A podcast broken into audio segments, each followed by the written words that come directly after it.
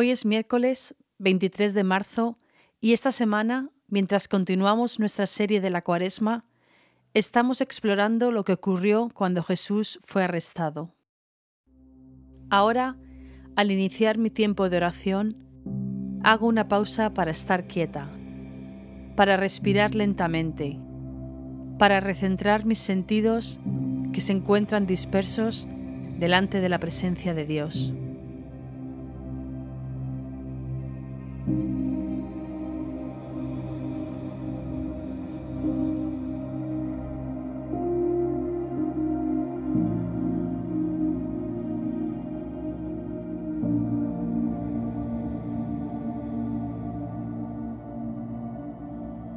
Jesús, tú eres el camino, la verdad y la vida.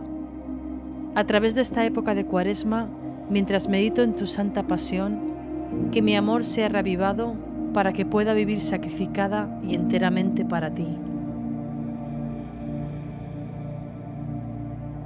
Hoy escojo regocijarme en la creación de Dios, uniéndome a la alabanza ancestral de todo el pueblo de Dios en las palabras del Salmo 103. Alabad al Señor, vosotros los ángeles, vosotros los poderosos que lleváis a cabo sus planes, que estáis atentos a cada uno de sus mandatos. Sí, alabad al Señor, ejércitos de ángeles que le servís y hacéis su voluntad. Alabe al Señor todo lo que Él ha creado, todo lo que hay en su reino. Que todo lo que soy alabe al Señor.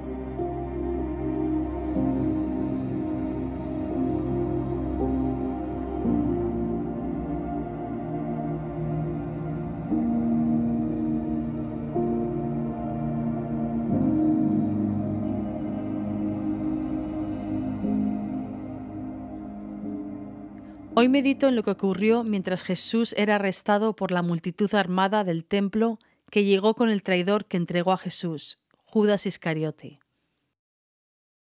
En eso, uno de los que estaban con él extendió la mano, sacó la espada e hirió al siervo del sumo sacerdote, cortándole una oreja. Guarda tu espada, le dijo Jesús, porque los que a hierro matan, a hierro mueren. ¿Crees que no puedo acudir a mi Padre y al instante pondría a mi disposición más de doce batallones de ángeles? Pero entonces, ¿cómo se cumplirían las escrituras que dicen que así tiene que suceder? El Evangelio de Juan nos dice que fue Pedro el que empuñó la espada. No era el arma de un soldado, sino tal vez la daga que un viajero podría llevar para protegerse, o el cuchillo con el que un pescador corta rodajas de pescado Pedro había despertado de su letargo, dispuesto a enfrentarse solo a la multitud y a luchar hasta la muerte para proteger a Jesús. Pero Jesús sabe que una espada desenvainada se encontrará inevitablemente con otra, y que la resistencia violenta no es el camino de su reino. ¿Tengo tendencia a actuar precipitadamente como Pedro? Puede que no use una espada, pero mis palabras a veces cortan y desgarran los oídos de la gente y hacen más daño que bien, especialmente cuando creo que estoy actuando por la causa de la justicia y ayudando a Jesús. Señor, ayúdame a mantener la espada en su sitio.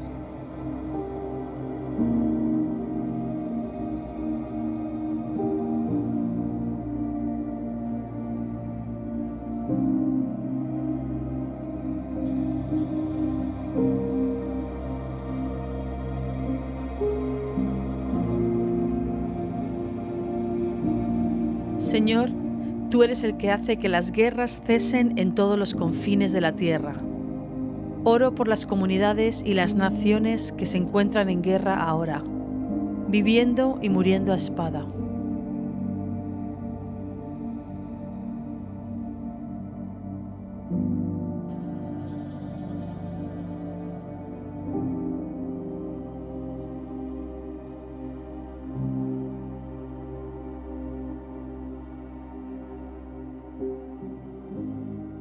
Al volver al pasaje, abro mis oídos para escuchar tu palabra y mi corazón para rendirme a tu voluntad una vez más. En eso, uno de los que estaban con él extendió la mano, sacó la espada e hirió al siervo del sumo sacerdote, cortándole una oreja. Guarda tu espada, le dijo Jesús, porque los que a hierro matan, a hierro mueren. ¿Crees que no puedo acudir a mi Padre y al instante pondría a mi disposición más de doce batallones de ángeles? Pero entonces, ¿cómo se cumplirían las escrituras que dicen que así tiene que suceder?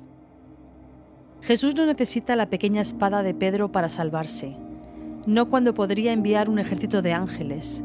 Pero Jesús no busca la seguridad, sino que persigue el propósito de Dios. Para sanar a un mundo herido, debe recorrer el camino de la cruz. No hay otro camino.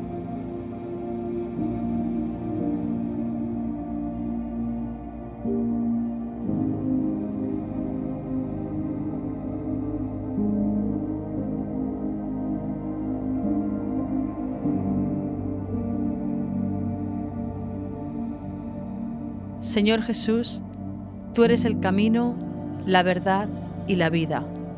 Me rindo a tu voluntad, el camino de la cruz y la verdadera vida de resurrección. Y ahora, mientras me preparo para llevar este tiempo de oración al día que tengo por delante, el Señor dice en 2 de Corintios, pues a nosotros, los que vivimos, siempre se nos entrega a la muerte por causa de Jesús para que también su vida se manifieste en nuestro cuerpo mortal.